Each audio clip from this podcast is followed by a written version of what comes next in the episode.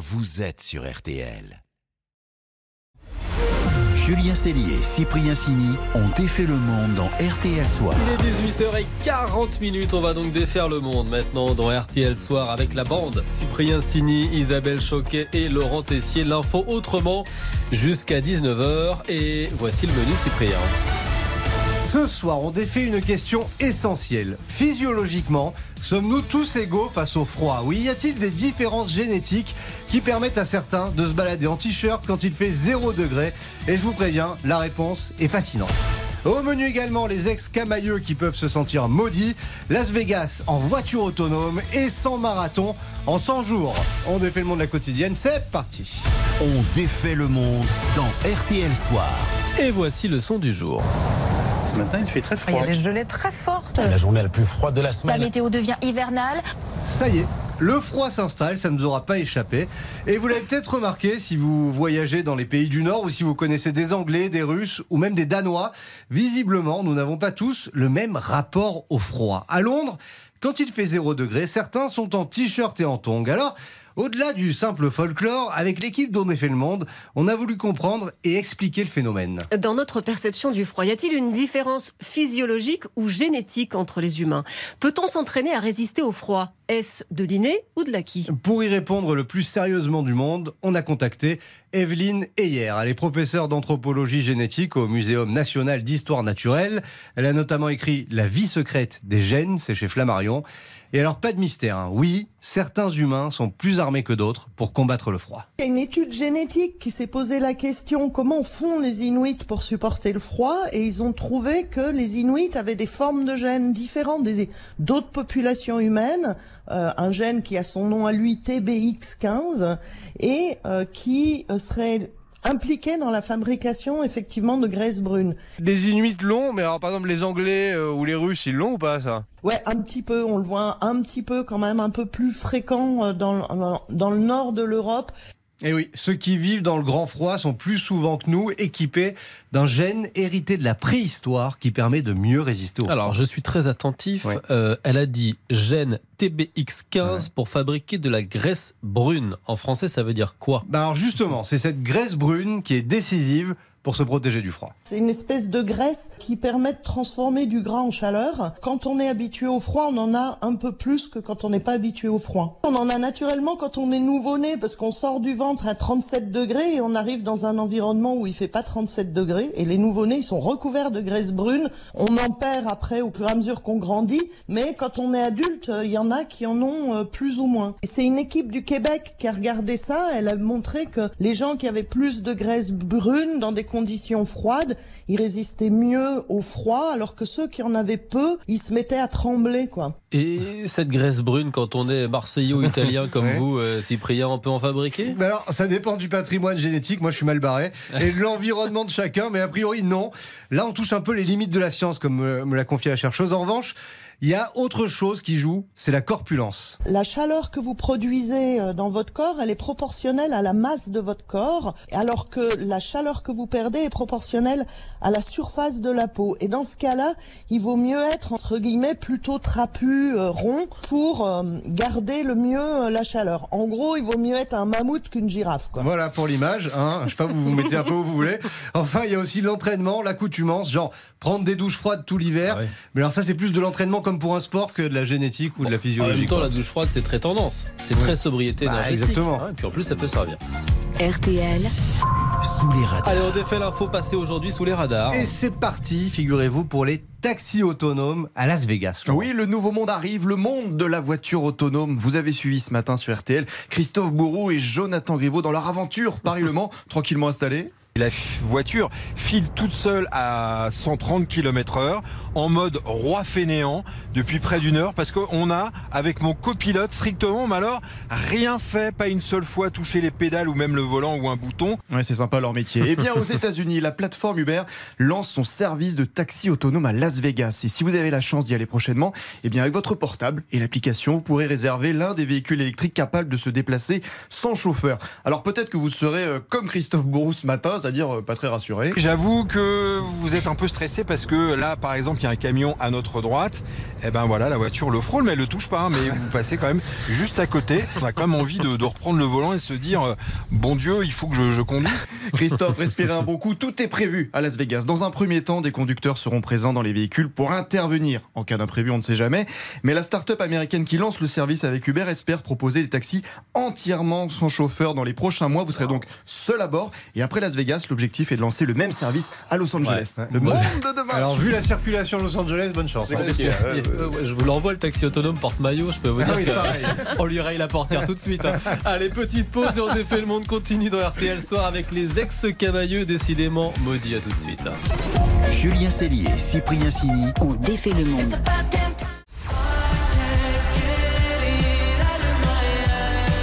Bonne soirée sur RTL. RTL, vivre ensemble.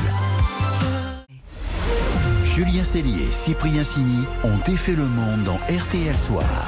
18h49 minutes, on défait toujours le monde dans RTL Soir et on a beaucoup de compassion ce Ah soir oui. pour nos losers du jour. Oui, malheureusement, de grands perdants ce soir, les ex-camailleux qui décidément doivent boire le calice jusqu'à la lie, Isabelle. Oui, Camailleux n'en finit pas de mourir. Pour mieux renaître, hein, peut-être, puisqu'on l'a appris hier. L'enseigne Célio rachète Camailleux.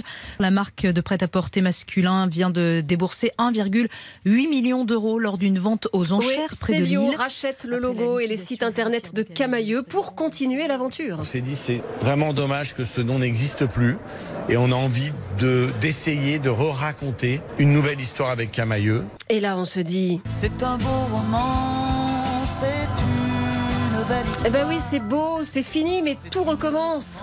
Bon, bah pas tout à fait en vrai. Oui, Camailleux va survivre, mais On rachète pas les magasins, on rachète pas l'entrepôt, on rachète pas un siège social, on rachète un nom.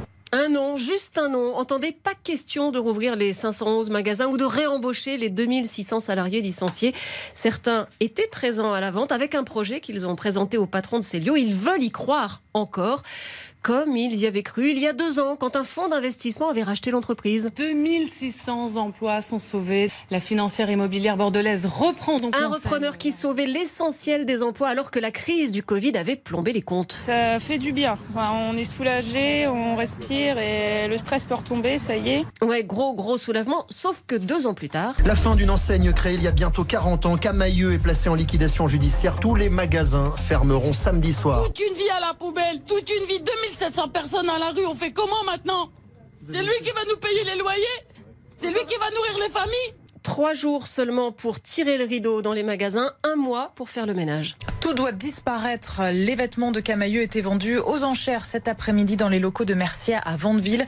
Une vente Le déstockeur Nose rafle 2 millions de pièces pour 3 800 000 euros et il ne lui faut qu'une semaine pour les mettre en rayon à prix cassé, pile au moment où les salariés sont officiellement licenciés. Les Français sont touchés. Et vraiment, je suis navrée pour, euh, pour toutes ces vendeuses hein, qui vont plus avoir de boulot. Je trouve ça lamentable qu'on laisse tomber une entreprise française. C'est hallucinant en effet quand on pense à ce qu'était Camailleux. En 2017, l'enseigne de prêt-à-porter est même élue préférée des Françaises. 2017, c'était hier, hein et depuis la création en 84, Camailleux, ça avait toujours marché très fort même. Un magasin ouvert tous les 15 jours en France et bientôt à l'étranger. L'objectif Camailleux, être leader européen de la distribution. Des boutiques en Espagne, en Pologne, en Tunisie et même jusqu'au Cameroun, près d'un millier de magasins dans le monde, jusqu'à 4000 salariés. Des boutiques encore des boutiques, mais pas assez d'Internet, sans doute, ou trop tard. Aujourd'hui, il ne reste rien, ou comme dit Monsieur Célio, Que le nom. mais de quoi Camailleux sera-t-il le nom? Ça, mystère, parce que Célio achète une étiquette, une belle étiquette, mais il ne sait pas encore sur quoi C'est l'accrocher. quand même dingue de se dire effectivement qu'en 2017 Ah ouais. c'était l'enseigne préférée des, des Français. Absolument. C'est Cinq ans. absolument Ça marchait absolument La du chute feu de Dieu. est brutale. Le match des infos pour briller au dîner. À table, effectivement, c'est bientôt l'heure du dîner. Qui détient la meilleure info pour vous permettre de briller en famille ou avec les convives ce soir? C'est le match du soir. Isabelle face à Laurent. Et au score, Isabelle s'échappe sérieusement, mon petit Lolo. hein. Elle mène 36-29. Alors pour gagner ce soir, Laurent mise tout sur le préservatif qu'Emmanuel Macron va rendre gratuit pour les 18-25 ans. Oui, mon info pour briller, c'est que le préservatif a joué un rôle essentiel dans le débarquement de 1944, mais pas comme vous l'imaginez. Ah ouais. Il a servi servi à protéger les canons des fusils de soldats américains. bon et certains avaient même développé une petite technique. Elle consistait à enfiler une capote sur le canon de leur arme pour éviter qu'elle ne soit abîmée par l'eau salée et le sable. Bah oui, on faisait avec les moyens du bord. Ouais, ingénieux, effectivement, Pas les mal. soldats américains. Très bonne info. Est-ce que Isabelle peut rivaliser Bah alors, elle rend hommage à John Lennon, assassiné le 8 décembre 1980, il y a 42 ans aujourd'hui, par un fan à New York. Et mon info, c'est que le dernier concert de John Lennon, c'est le résultat d'un pari. Un pari avec Elton John. C'était en 74. Elton lui dit Je te parie qu'une de tes chansons sera bientôt numéro 1. Lennon se marre, il lui dit Euh, Tu rêves, n'importe quoi.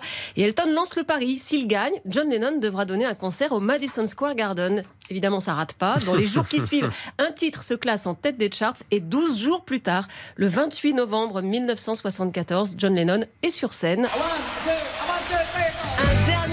Concert avec bien sûr la chanson qui lui a fait perdre son pari.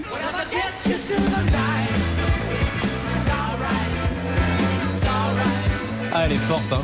Elle est forte et je précise que la carrière solo de John Lennon est largement sous-estimée. Je vous recommande de tout réécouter, c'est Un formidable. fan, peut-être. Fan peut-être pas, mais c'est vrai qu'elle Un est mélomane. Ouais, je l'ai réécouté il y a pas longtemps, c'est formidable. Bon, je, je sais que vous n'aimez pas ça. Pourquoi match nul. J'ai envie de Ah, décréter un match nul. ce Ah, ouais, soir. match Écoutez, nul. on commence ça à me se- va, à ça se me va. connaître. Donc, on finit la semaine sur un petit 37-28 pour Isabelle. 37, 28, Pourquoi voilà. 28? Ça- J'étais Ça ne à règle 29. pas. 37-30, pardon. Merci. Ça ne règle pas les problèmes de Laurent, mais, mais voilà, c'est c'est 37. assez équitable. Allez, RTL Soir continue dans quelques secondes. Dans mon 5 minutes à peu près, il y aura votre journal de 19h avec notamment les larmes de Céline Dion et le masque d'Emmanuel Macron. Juste avant, on va défaire votre monde avec un homme, ou plutôt un dingo, Ah qui court 100 marathons en 100 jours. Oui, oui, ça fait mal aux pieds. On défait le monde. Julien Cellier, Cyprien Sini. Julien Cellier et Cyprien Sini ont défait le monde dans RTL Soir. Bonne fin de journée, 18h57 minutes. Dans 3 minutes, tout pile, le journal de 19h. Mais juste avant, on défait votre monde dans RTL Soir. Et dites donc, Ah. les amis, nous sommes jeudi. Et c'est donc jeudi sport. Projets en rapport avec le sport et ce soir, ah bah une retrouvaille, une vieille connaissance, Laurent. Ah oui Nicolas, le 3 octobre, il avait démarré un mois plus tôt un défi complètement fou, courir 100 marathons en 100 jours. Un marathon par jour, j'ai fait le calcul. Il était avec nous, souvenez-vous. Cette éco-aventure, le but c'est vraiment d'interpeller les gens et de se dire qu'on est tous dans la même équipe, euh, c'est la planète. Bonsoir Nicolas. Bonsoir. Alors vous tenez le coup? Où en êtes-vous? On est à- là actuellement dans la 97e étape, donc on est de retour dans la région de France euh, d'où je suis originaire. Est un peu plus froid que quand on s'était eu le 3 octobre, mais tout roule. Il vous reste donc euh, le 10 et le 11 décembre, donc samedi et dimanche, et ça fera 100 marathons en 100 jours. Vous avez des courbatures? Comment vous faites pour tenir physiquement? Bah non, non, pas de courbature, ça va toujours. C'est c'est toute la force collective qui m'entraîne, c'est ce que je dis à chaque fois, c'est- cette éco-aventure, c'est avant tout la, la course dont vous êtes les héros, dont tout le monde est les héros, donc euh, voilà, que ce soit les enfants, les, les- tous les gens que je rencontre, et je pense que c'est eux qui me poussent tous les jours pour avancer. Et au cours de ces 100 marathons en 100 jours, vous avez eu des gens qui sont venus courir avec vous euh, sur la route? Ouais, bien sûr, on a eu du monde, enfin surtout le week-end, hein, parce que c'est plus facile que la semaine, mais euh, il y a eu beaucoup, beaucoup d'enfants euh, bah, sur la fin, euh, sur des derniers kilomètres. euh, euh, voilà, le week-end aussi, en effet, beaucoup de personnes qui viennent en vélo, en courant. Donc, euh, non, c'est c'est vraiment une éco-aventure participative hein, et, et tout le monde peut participer, donc c'est vraiment l'objectif. Alors justement, vous vouliez faire passer un message sur le changement climatique. Est-ce que vous pensez qu'il est passé ce message? Je pense qu'il est passé. euh, voilà, on a, on, a, on a fait pas mal de, choses. On a notamment aussi lancé, euh, et ça, n'hésitez pas à la, à la partager. On a rencontré la, ministre des Sports euh, du coup le 25 novembre aussi lors de mon passage à Paris. Et donc derrière ça, on a lancé justement une pétition aussi pour faire bouger encore plus les choses et adapter le sport à l'événementiel au respect de l'intégrité de la nature. Et puis non, après, il y a eu plus de 2500 enfants qui ont été vus. Enfin voilà, donc c'est vraiment une, une super éco-aventure. voilà. Et d'un point de vue physique, là, après 100 marathons en 100 jours, vous faites quoi? Vous avez prévu une pause quand même, là, non Euh, À partir de lundi? Alors vous allez rigoler, mais euh, en fait justement on a annoncé hier que en fait je vais rempiler pour 8 derniers marathons Ah Euh, pour battre symboliquement en fait le record du Guinness qui est en fait à 106 marathons en 106 jours. Donc voilà pour la symbolique, euh, on est en train de voir vers où je vais aller, peut-être justement du côté du Parlement à Bruxelles pour la symbolique et passer les frontières, mais euh, voilà je vais en faire 8 derniers pour porter le message encore plus et, et faire un record du monde entre guillemets qui, qui sera surtout porté sur les enjeux environnementaux. Ah, génial L'aventure continue. Formidable C'est sans fin, Nicolas. Bravo Bon vous courage, Nicolas. Et amis de Lille et de Valenciennes, hein, Ah même oui. s'il fait froid, On mettez lance un bonnet, des gants, voilà, venez accompagner Nicolas dans ses euh, derniers kilomètres. Sinon, rendez-vous sur euh, Instagram, Green Nico Tour. Merci encore Nicolas. Merci à vous et puis euh, vive le sport, vive la planète. Vive le sport, merci Nicolas. Merci à vous les amis dans Défait le Monde. Demain 18h40 dans RTL Soir, on refera nos Régions Allez à très vite. Le